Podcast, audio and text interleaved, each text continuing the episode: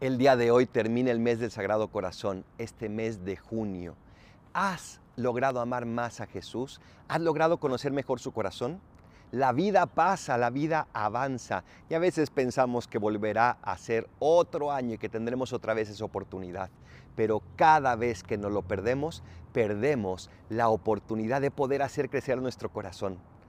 No solo en junio podemos amar al Sagrado Corazón. Si no lograste amarlo más, dedícate no solo en julio, no solo en agosto, no solo en septiembre, sino toda tu vida a ensanchar tu corazón para poder recibir más amor de ese corazón que nos amó hasta el extremo. Soy el Paradolfo. Rezo por mí, yo rezo por ustedes. Bendiciones.